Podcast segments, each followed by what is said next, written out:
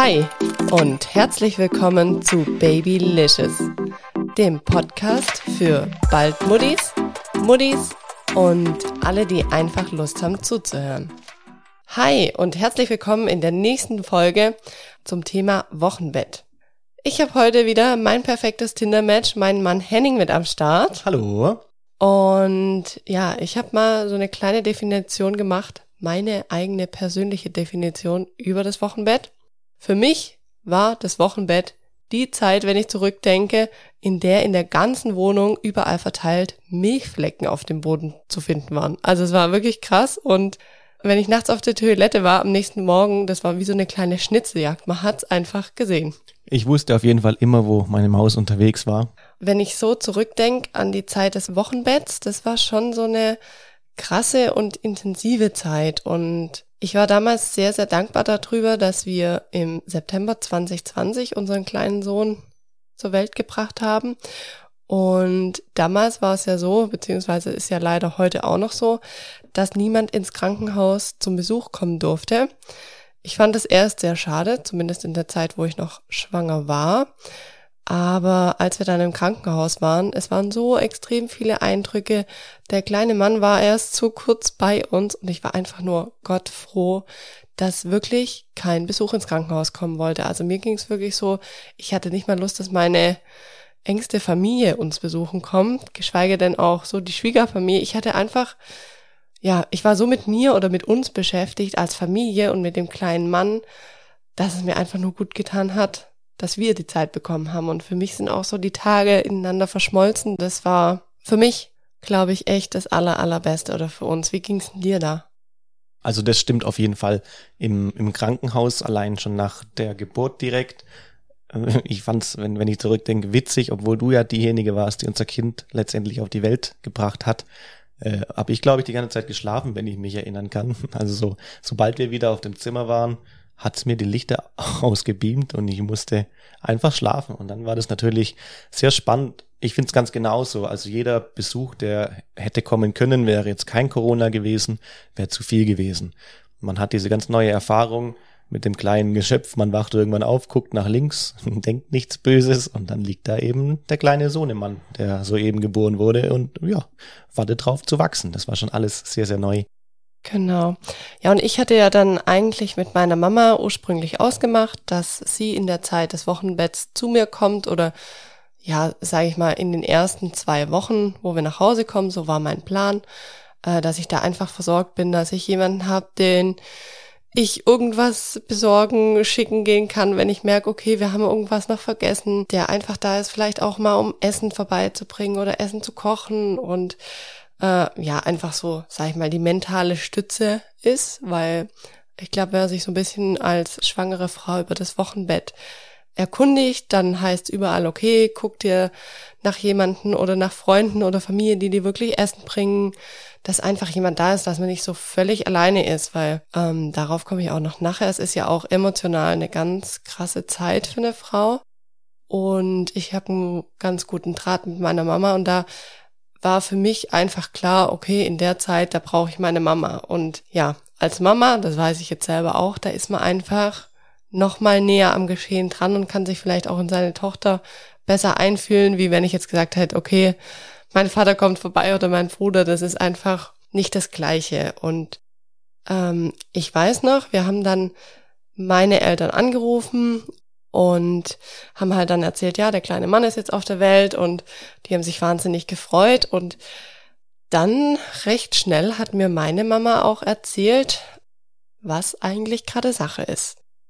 Und zwar war es leider so, dass sie zu diesem Zeitpunkt Corona positiv war und meinem Papa ging es auch ganz, ganz schlecht und die zwei hatten das mir natürlich in der oder uns in der Einleitungswoche nicht gesagt gehabt. Also aus Respekt vor mir oder vor uns, äh, weil sie gesagt haben, okay, sie wollen jetzt nicht, dass wir irgendwie damit noch beschäftigt sind oder da irgendwie belastet sind in Gedanken und da nicht frei sein können. Und ja, das war natürlich so für mich erstmal so krass, okay, wie geht's euch? Ähm, ja.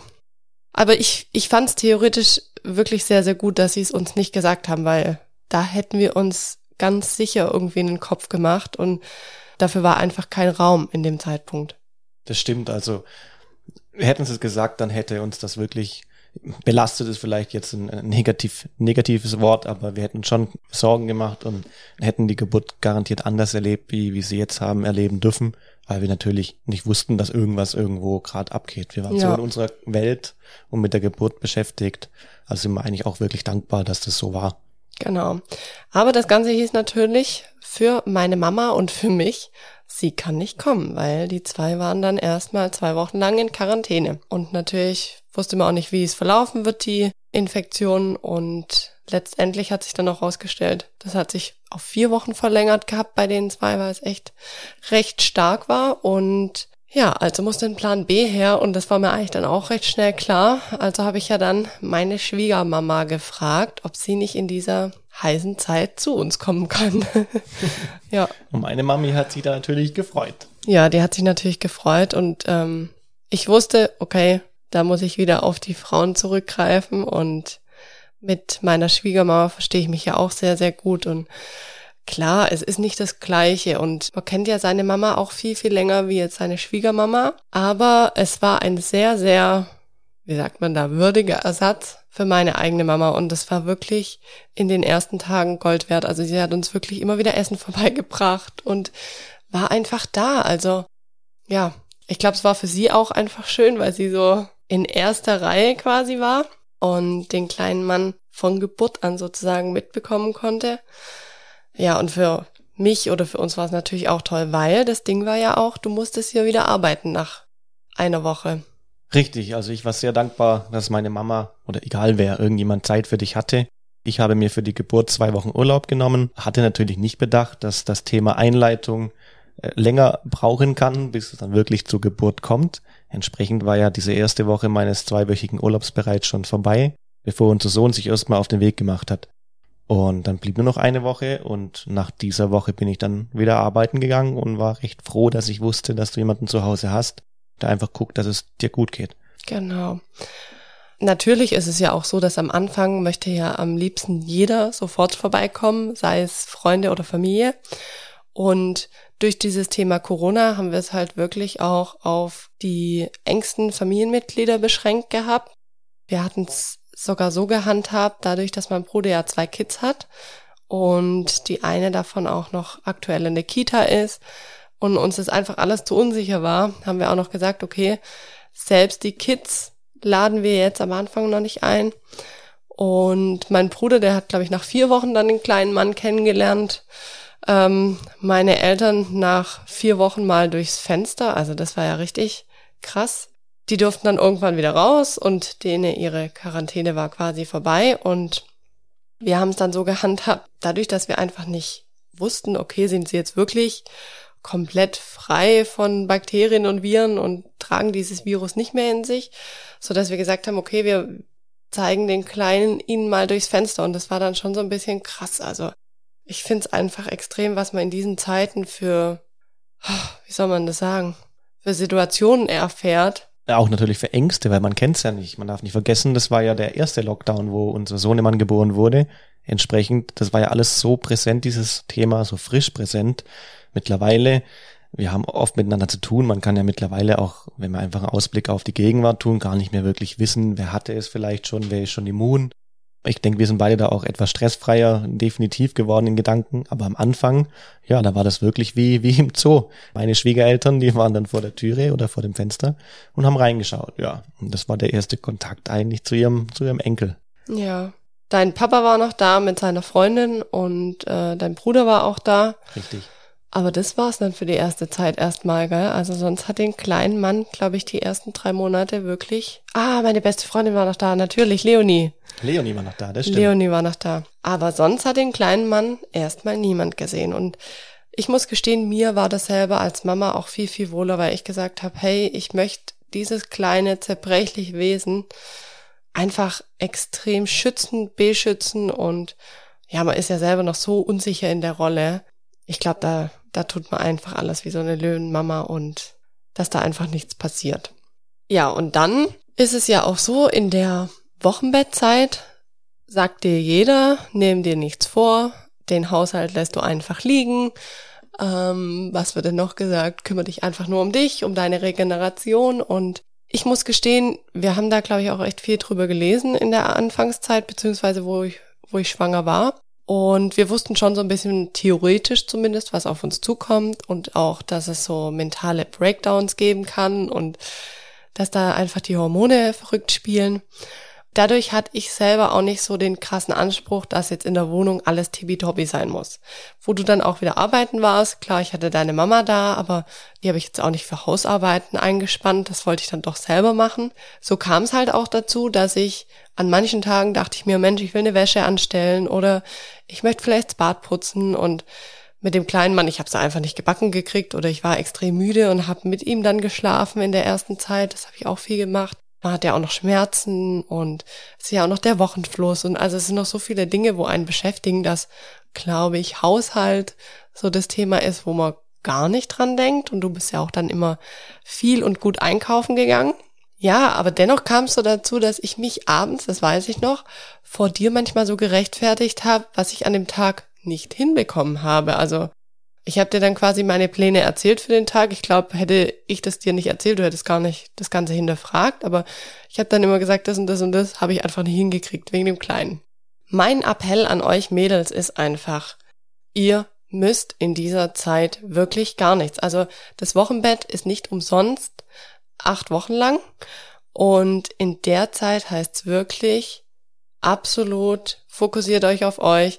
Natürlich ist es klar, dass man nach vier Wochen wieder mehr kann wie am Anfang, aber in den ersten vier Wochen absolut würde ich sagen, Mädels, ihr seid die Königin und lasst euch da wirklich von vorne bis hinten auch, ja, was heißt bedienen? Das hört sich immer so negativ an, aber lasst euch einfach helfen, auch von euren Männern und die dürfen da für euch da sein. Allerdings dachte ich, dass Henning und ich da einer Meinung sind und dass er das auch so sieht, weil ich habe immer mal wieder halt abends das gesagt und er so, du, das ist kein Problem, wenn du das und das nicht geschafft hast. Also er war da sehr einfühlsam. Was er aber wirklich gedacht hat, das hört ihr jetzt von ihm. Natürlich war ich absolut einfühlsam zu jedem Zeitpunkt. Nein, Spaß beiseite. Ähm, sie hat schon recht. Wir haben natürlich drüber gesprochen und es war völlig klar von Anfang an, hey, wenn der kleine Mann bei uns dann mal im Hause ist, man muss sich um ihn kümmern, man muss schauen, dass es ihm gut geht. Das ist die absolute Priorität. Wir haben jetzt auch nicht so viel bei uns zu Hause, dass man sagen kann, okay, es ist ein bergeweiße Wäsche oder es ist total dreckig oder irgendwas irgendwo. Das ist alles in Ordnung, wenn es einfach mal auch mal liegen bleibt. Und Essen kann man ja natürlich auch bestellen. Man muss ja, oder auch meine Frau hauptsächlich, kocht sehr gerne und sehr gut. Äh, ich dann weniger. äh, aber sie muss da einfach wirklich nichts tun, sondern einfach nur Wochenbett, wie sie gesagt hat, die Zeit mit dem Kleinen verbringen. Ja, und es stimmt. Ich habe zwar immer gesagt, du entspann dich und ist alles gar nicht so schlimm, aber nach so ein paar Wochen, es hat schon ein Weichen gebraucht, aber da habe ich schon so gedacht, okay, naja, der Kleine, der schläft am Anfang ja eh ganz arg viel. Hm, ich verstehe nicht so richtig, warum doch so wirklich viel da liegen bleibt. Und es ging wirklich so weit. Denke, dass wir auch mal so, erst immer dann so aneinander geraten, dass ich auch wirklich zu ihr gesagt habe, hey, ich weiß auch nicht, du bist den ganzen Tag zu Hause und ich muss das einfach ehrlich gestehen, ja, dass ich, das habe ich wirklich so gesprochen. Mhm. Mittlerweile habe ich da wirklich ein schlechtes Gewissen auch wenn ich zurückdenke. Aber ich habe mir wirklich gedacht, das kann doch nicht sein. Ich, ich bin weg, ich muss, ich muss schaffen, ich schaffe das. Ich bin den ganzen Tag zu Hause, wenn ich heimkomme, dann schläft der Kleine, hängt vielleicht mal anfangs an der Brust, wenn er wach ist, um dann wieder weiter zu schlafen. Aber wieso hat man keine Zeit? Ja, und als du mir das damals dann erzählt hast, ich glaube, du hast das, glaube ich, sogar erst nach der Wochenbettzeit haben wir darüber gesprochen, wie du wirklich darüber denkst, war für mich dann irgendwie schon krass, weil ich mir so dachte, hey, für mich in meinem Kopf oder in meinen Gedanken oder auch das, was du mir wiedergespiegelt hast, war ja eigentlich, hey, es ist alles gut, macht dir keinen Kopf. Und ich hatte ja eh als Frau schon so ein bisschen ein schlechtes Gewissen, dass ich mir dachte, okay, ich krieg's nicht hin und deswegen war ja auch der Grund, warum ich mich da abends immer mal wieder so gerechtfertigt habe, ähm, was ich dann quasi nicht geschafft habe. Das war dann natürlich so eine blöde Situation, aber ich glaube auch, das mussten wir wahrscheinlich als Eltern mal erleben, dass wir so wussten, was Sache ist. Und du hattest ja dann auch relativ bald danach wieder länger Urlaub. Und ich glaube, da hast du das erste Mal so miterlebt, dass es vielleicht auch wirklich anders laufen kann, so ein Tag. Ja, du hast mich auch wirklich jeden Tag immer wieder dran erinnert, dass du mir abends es aber auch zu Recht gesagt hat, schau, ich bin ganz froh, dass du selber mitkriegst, so ein Tag, der ist halt super schnell vorbei. Und selbst wenn man was machen wollte, man kommt einfach tatsächlich nicht dazu. Im Nu ist wieder irgendwie 18 Uhr abends und es gibt Essen und dann geht schon ins Bett mit dem Kleinen und man ist einfach dann fertig und will auch nichts mehr machen, ganz klar. Und das ist im Nachhinein auch wirklich mehr als verständlich. Man hat einfach die Schnauze auch voll. Mhm am Anfang ist es ja auch hart für dich als Papa. Also wenn du dann noch arbeiten gehen musst. Ich war manchmal Gott froh, dass ich mittags einfach noch meinen Mittagsschlaf mit dem kleinen Mann machen kann. Das konntest ja du quasi nicht. Nee, das konnte ich nicht. Ich, ich kam dann nach Hause, natürlich ist man dann eher noch ein bisschen aufgedrehter und ja, denk mir so, nichts ist gemacht. Was, was, was geht hier eigentlich ab? ja. Eine Woche nachdem der kleine Mann dann auf der Welt war, hatte ich meinen 30. Geburtstag und damals hatte ich auch meinen ersten mentalen Breakdown in der Mama-Geschichte. Und zwar war es so, dass die Schwiegerleute von mir da waren und die haben sogar Essen mitgebracht gehabt. Wir haben dann einfach gesagt, wir machen so ein gemütliches Beisammensein, ein erstes Abendessen. Ich glaube, in der Phase haben meine Gefühle noch komplett durchgedreht. Die Hormone sind auf und ab geschwankt weil es war dann wirklich so, die waren alle da und es war richtig schön. Wir haben gequatscht und gegessen und ich habe schon während dem Essen gemerkt, mir ist gerade einfach alles zu viel. Also es gab eigentlich, wenn ich so zurückdenke, keinen Auslöser dafür, sondern mir war einfach alles zu viel. War zu viel, dass da einfach vier Leute bei uns zu Hause waren. Ich wollte dann nur noch mit dem kleinen Mann alleine sein und ich habe einfach während dem Essen schon gemerkt, wie sich so anstaut und ich hatte so ein Kloß im Hals und ich hätte am liebsten losgeheult. Natürlich dadurch, dass es meine Schwiegerfamilie war, habe ich es nicht rausgelassen. Ich glaube, wäre es meine eigene Familie gewesen, dann wären da schon die ersten Tränchen gekullert. Und dann war es so, dass der kleine Mann Durst hatte und er wollte trinken und ich dachte mir so, okay, so dieses erste Stillen in der vollen Runde, das mache ich mal schön bei unserem Schlafzimmer und dann hatte ich auch einen Grund aufzustehen und kurz aus dieser Situation auszubrechen und habe gesagt, ich gehe jetzt kurz den kleinen Mann stillen und bin mit ihm ins Schlafzimmer gegangen. Da hat's mich dann vollgepackt, da hab ich geheult wie ein Schlosshund. Da ist alles einfach aus mir rausgebrochen, während ich den kleinen Mann gestillt habe und ich wusste, ich möchte da nicht mehr raus. Also an diesem Tag, an meinem 30. Geburtstag, wusste ich, für mich ist der Abend hier beendet. Du kamst dann irgendwann zu mir mit ins Schlafzimmer, weil du schon gemerkt hast, irgendwas ist nicht so und hast mich da quasi so vorgefunden. Und ich habe dir dann nur noch gesagt, Schatz, ähm, bitte schick sie alle heim. Richtig, richtig. Äh, ja, ich habe dich entsprechend wirklich äh, traurig vorgefunden. Man hat wirklich gesehen, wie dich die Gefühle einfach überfraut haben. Äh, ich glaube sogar, dass du gar nicht, gar nicht wirklich gesagt hast, dass ich die Leute oder meine Familie jetzt heimschicken soll. Das war dir einfach schon anzusehen, ja, dass da einfach dir gerade alles zu viel ist, ein bisschen, obwohl du Geburtstag hast. Und es war aber auch kein Thema, glaube ich. Ich glaube, dass ich dann postwendend, der Kleine war bei dir auf dem Arm, wieder raus bin. Mein Glück ist, dass mein Bruder, mein, mein zweiter Herz und Seele nach meiner Frau, der war natürlich auch da. Ähm, ich habe einfach in die Runde dann gesagt, hey, wir waren mitten am Essen, aber seid uns nicht böse wir glauben, das ist jetzt gerade ein bisschen einfach zu viel, es ist zu frisch, äh, die, die Situation ist einfach zu neu, zu anstrengend, zu laut. Man hat es auch gemerkt, es war eigentlich ein schöner Abend, alle haben gelacht, aber selbst das Lachen, wenn einfach, wenn einfach viel neu ist und man ist irgendwo doch in einem Ausnahmezustand, weil es von jetzt auf gleich ist man, ist man Eltern oder ist man Mutter und muss einfach 100% performen und zwar zu jeder Zeit, Tag und Nacht mit einer Situation, die man vorher nie kannte.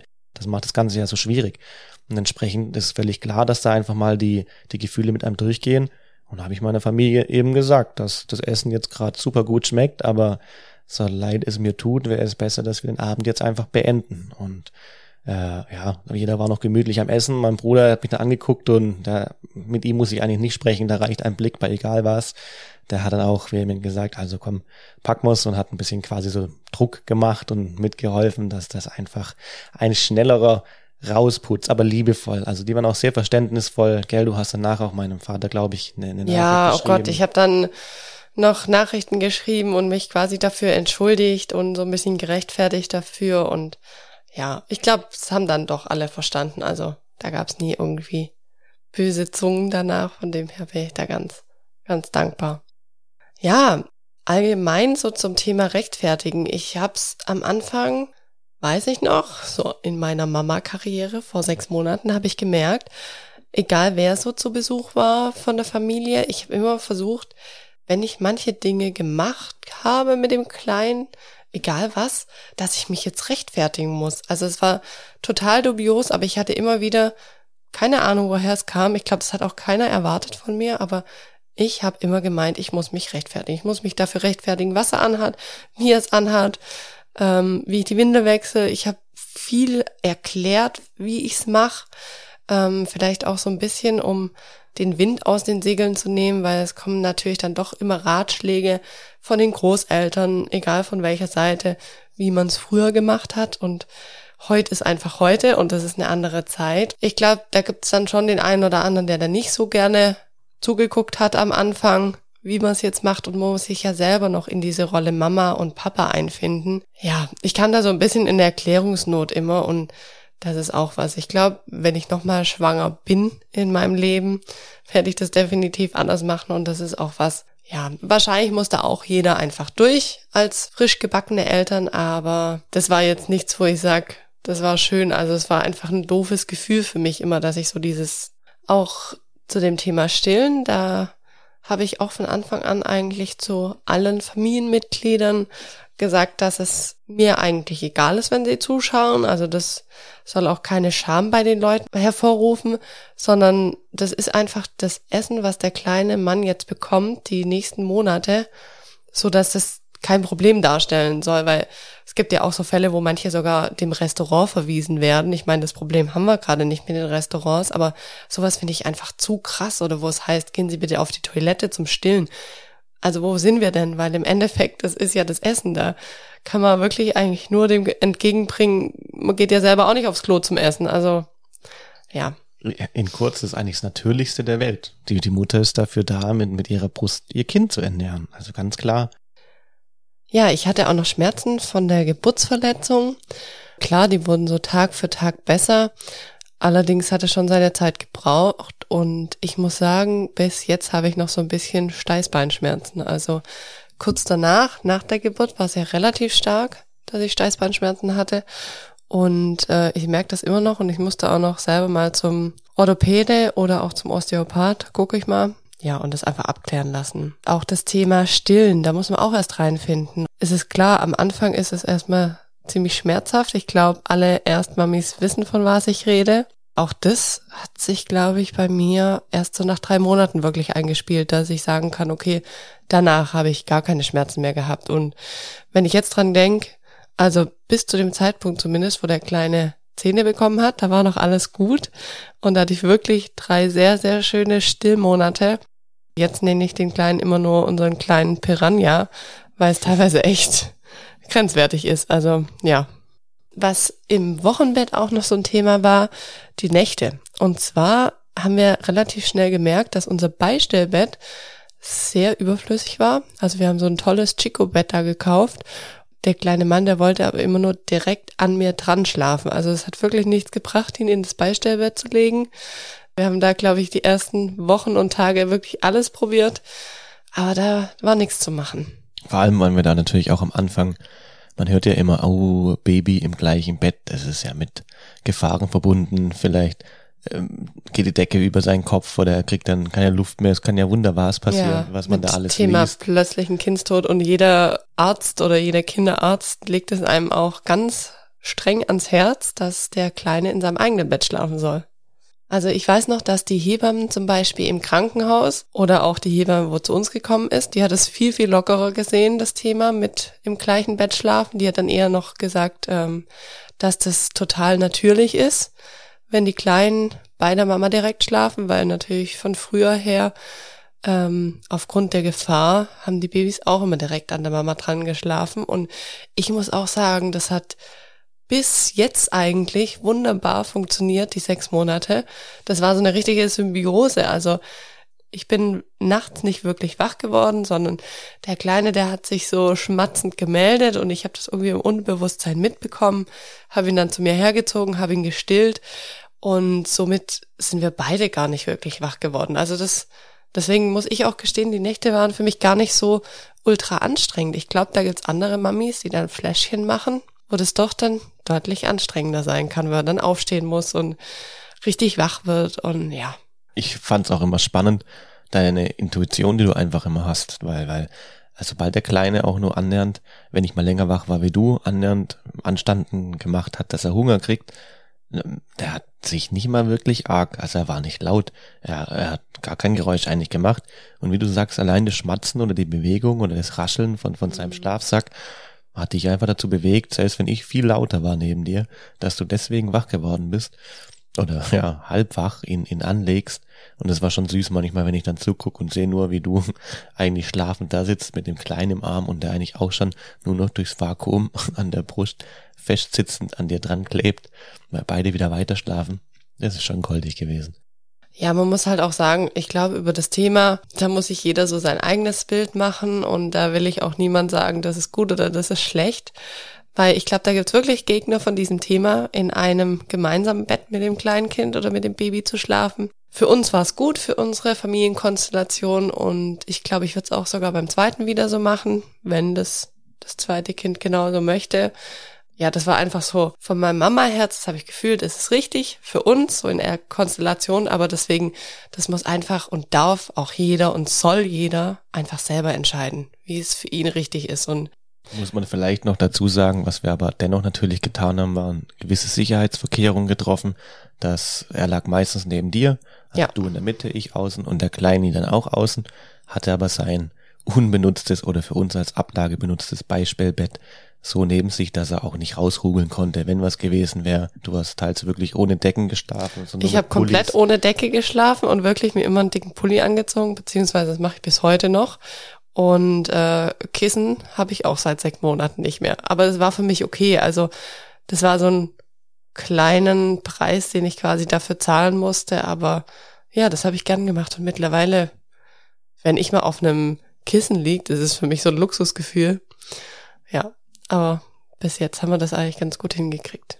Was so in der Zeit des Wochenbetts auch immer total gut getan hat, waren so kleine Spaziergänge. Das haben wir eigentlich recht häufig gemacht oder Stimmt. eigentlich jeden Tag. Die Hebamme, die kam in den ersten Tagen recht oft und dann eigentlich fast gar nicht mehr, weil sie gemerkt hat oder auch gesagt hat, es läuft ganz gut und wenn wir sonst auch nicht größere Fragen haben, dann braucht sie gar nicht so häufig kommen. Und dann muss ich auch gestehen, das hat sich so ein bisschen arg verlaufen, dieses Thema Hebamme. Und ich habe ja dann irgendwann mal nochmal geschrieben, ob sie denn nochmal kommen will zum Thema Beikoststart. Darüber werde ich aber auch mal eine Folge noch machen zu dem Thema. Aber sie hat sich dann gar nicht mehr gemeldet und irgendwie habe ich mir auch gedacht, okay, dann ist es jetzt einfach so und wahrscheinlich gibt's da manche Familien, wo es einfach notwendiger ist, dass sie da unterstützt und dann war das auch für uns fein. Und man hat ja jetzt auch den Kinderarzt, also und da sind wir auch echt gut aufgehoben bei unserem Kinderarzt. Wobei ich fand immer so die Meinung von der Hebamme eigentlich ganz gut, weil die nochmal so ein bisschen aus einem anderen Blick drauf schauen, so Hebammen.